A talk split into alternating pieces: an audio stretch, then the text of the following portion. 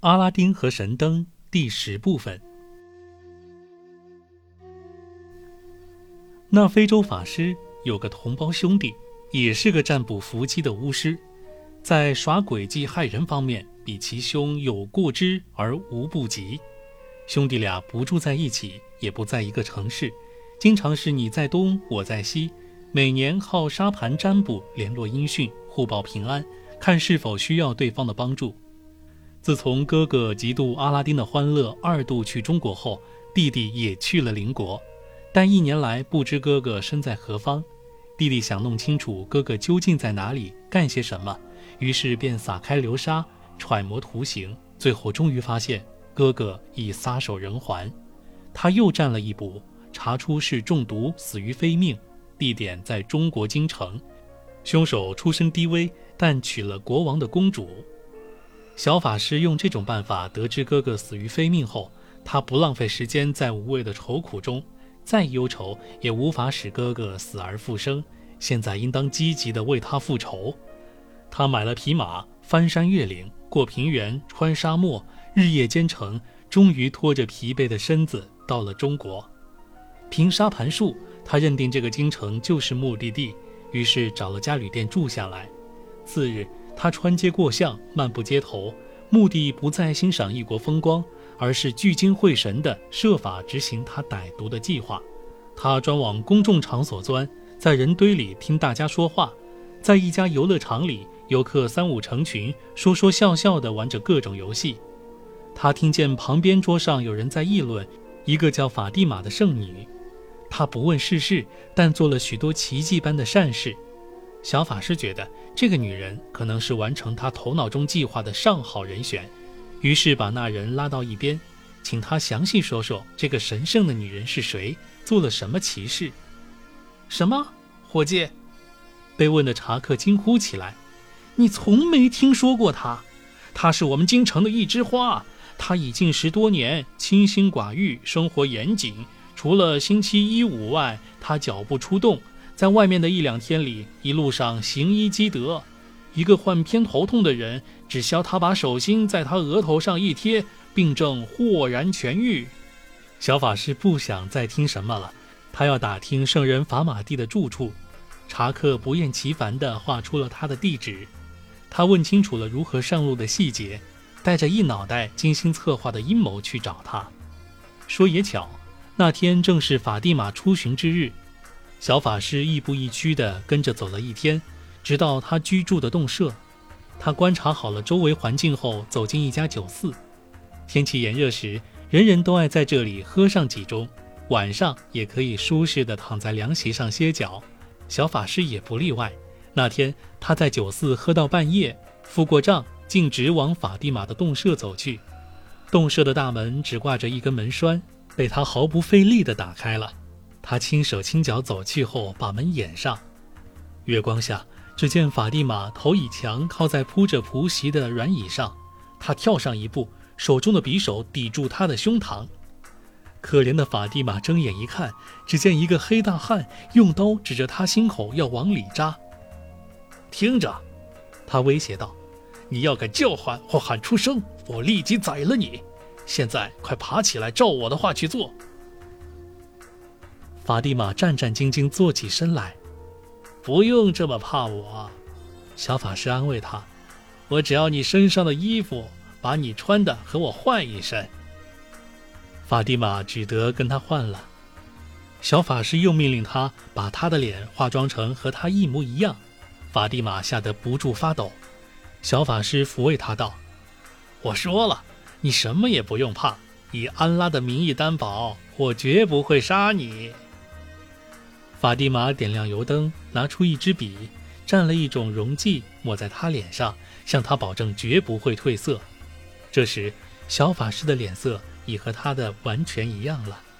然后，他把头巾披在他头上，再加上一层面纱，吩咐他上街时一定要把脸用面纱蒙好。他又把一串念珠挂在他脖子上，珠子垂到腰前，再在他手里塞进他用的拐杖，同时递给他一面镜子，让他看看现在的模样。小法师一照镜子，活脱是个道姑模样，非常满意。可是他没有对好心的法马蒂保证自己的誓言，目的达到，便想一刀把他杀了。但他怕血流出去会让人发现，便用绳子把他勒死，将尸体拖出洞舍，扔在屋后的坑里。乔装打扮的小法师干完了这桩骇人听闻的谋杀案，当夜住在法蒂玛的洞舍里。第二天一早，离日出还有两个时辰，尽管那天原本不是圣女的巡游日，小法师还是爬出洞舍上了街。他确信不会有人胆敢怀疑他，问他什么。万一有，他也早准备好了答案。小法师来京城后的首要任务是找到阿拉丁宫殿，今天他便直奔宫殿而去。人们一见圣女出现在街头，纷纷围了过去，有的求他赐福，有的亲他的手掌，最保守的也吻他的衣裙。头疼脑热想防病治病的，也要求他把手贴在病人的头顶上。小法师学圣女的样，口里念念有词，指手画脚。总之，装得一点不露破绽，人人都把他当成了法蒂玛本人。他停停走走，满足了沿途百姓的要求。反正大家也觉不出他的手势有什么好坏。就这样，小法师最后来到了阿拉丁宫前的广场上，围观的群众人山人海，热情有增无减。积极性最高的从人群中冲出一条路，往他身边挤。吵闹喧哗声一浪高过一浪，传进了二十四扇窗格的大厅里。公主不明究竟，问出了什么事，但谁也不知道。她派人出去看了，命令回来报告。有人在窗格里看了，便告诉她，宫外广场上人山人海，围着圣女法蒂玛求治头疼脑热。公主早听说过这位圣女的事迹，但从没有见过面。她怀着极大的好奇心，想和她见个面，谈谈心。侍卫长认为这事儿再简单不过，想见面，把她带进来就是了。公主表示可以，她立刻差四个卫士去请那假法蒂玛前来。百姓一见卫士过来，不约而同地让出一条路。小法师一见，心中暗喜，心想计划竟如此轻而易举地即将实现了。先走近的卫士叫道。圣女，公主想见你，派我们来接你进宫。公主太抬举我了，我听从公主的命令。贾法蒂玛回答道。说完，便随着卫士进宫了。身披道服、怀着一颗不可告人之心的小法师被带到顶层大厅公主跟前。一见公主，他立刻顶首施礼，念了大段经文，祝公主延年益寿，心想事成。接着，他装出一副可怜相。鼓起如簧之舌向公主献媚求宠，这对他来说不费吹灰之力便办到了。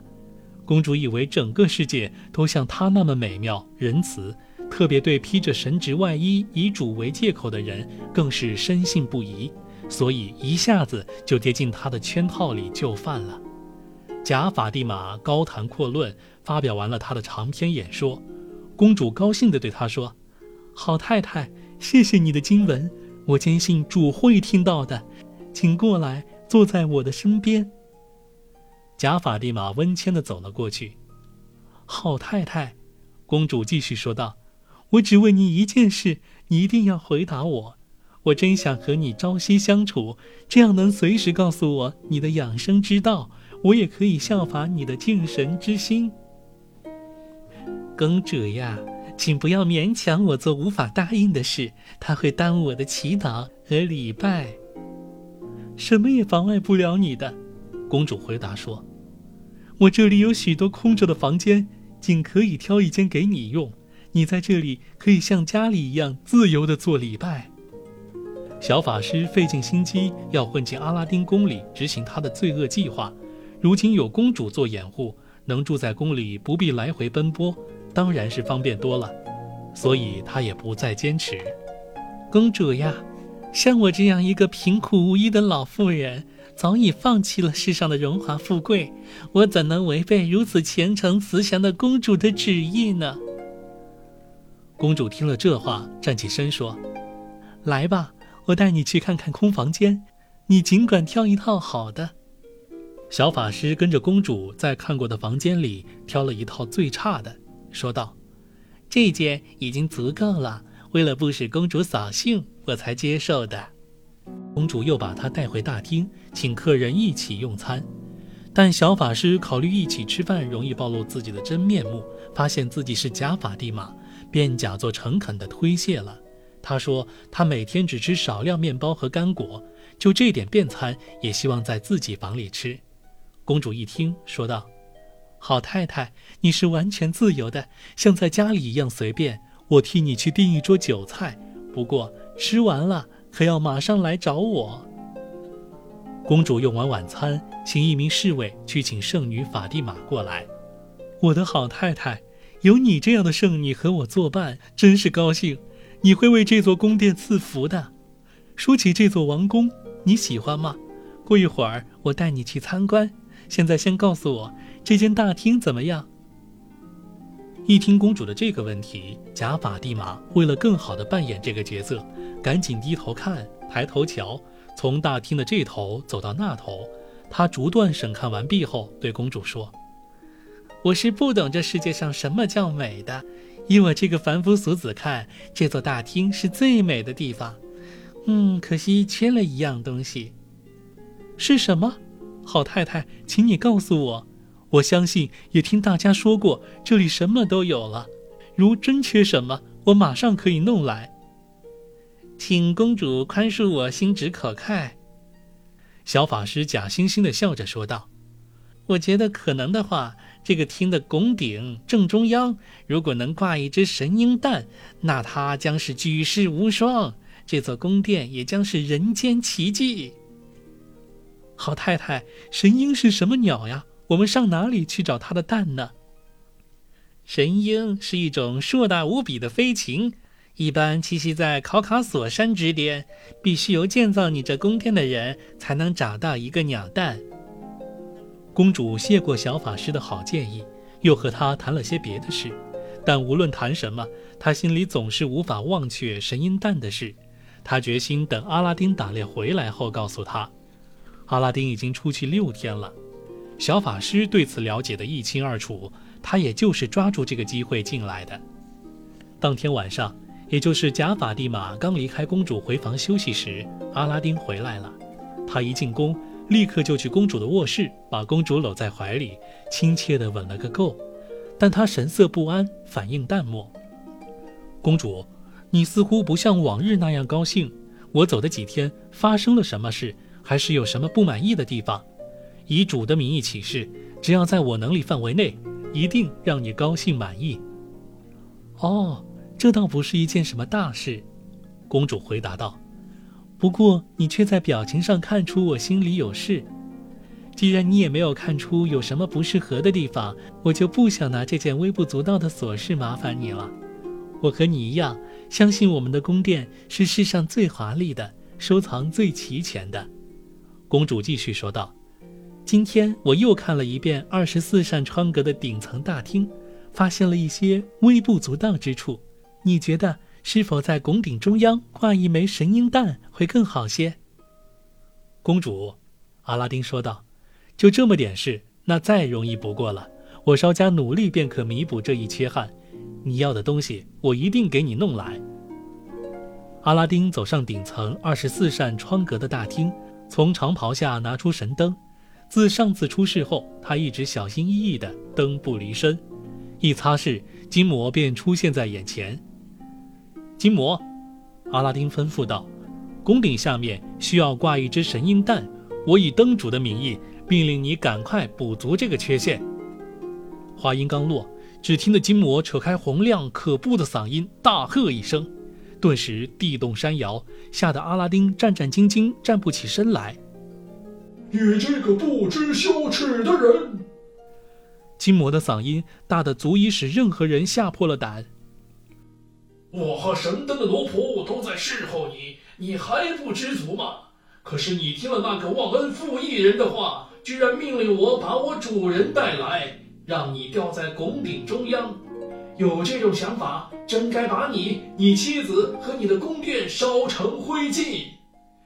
不过你俩都不是主谋，不明其中实情。我现在告诉你。祸首是那个毁了你的非洲魔法师的弟弟小法师，他现在在你宫中披上了法蒂玛的衣衫，圣女已遭他毒手，正是他唆使你妻子提出这条毒计。他一心要杀你，望多加小心。话音刚落，金魔便隐身而去。这番话，阿拉丁听得真真切切。他听说过圣女法蒂玛这个人，也知道她为百姓治头痛病的事迹。他回到公主跟前，对刚才的事只字不提。坐下后，说是脑袋突然痛不可支。公主一听，立刻打发人请圣女法蒂玛上来，一面告诉阿拉丁怎么请到圣女留在宫里和自己作伴的。假法蒂玛走入房里，阿拉丁起身相迎，说道：“请过来，法蒂玛太太。”这个时候看见你，真是三生有幸。我头痛极了，求你大发慈悲，替我祈祷，为我治疗吧。我知道你为无数百姓治愈了头痛病。说着，站起身，低下头去。贾法蒂玛走上前来，一只手紧握着藏在长袍里的一把匕首。阿拉丁看得清清楚楚，心中早做好防备。他没等对方抽刀，一手抓住他的手掌，用力扭到背后。顺手抓住他的刀，扎进了小法师的胸膛，当场结果了他的性命。公主大吃一惊，喊道：“我的夫君，你干了什么呀？你杀了圣女！”我的公主，我杀的不是法蒂玛。阿拉丁不动声色：“我杀的是一个罪大恶极的罪犯。如果我不动手，我就死在他的刀下。”这个该死的坏种蒙了面，化了妆，杀了真正的法蒂玛，换上了他的衣衫，混进宫里想来害我。你应该知道，这个人不是别人，正是非洲魔法师的弟弟。阿拉丁于是把如何了解到这些细节的都告诉了公主，并吩咐把小法师的尸首移走。以上就是阿拉丁逃脱法师兄弟俩毒手的故事。几年后。国王无疾而终，他没有子嗣。巴德路普德公主合法的继承了王位，授权阿拉丁，夫妻共同执政多年，两人子孙绵延，代代相传。好了，阿拉丁和神灯的故事就讲完了。伴着这个故事的结束，这本书我也为你读完了。感谢你的收听。如果你喜欢我为你读的《天方夜谭》故事，欢迎点赞、评论。转发还有打赏哦，下本书期待和你继续相约。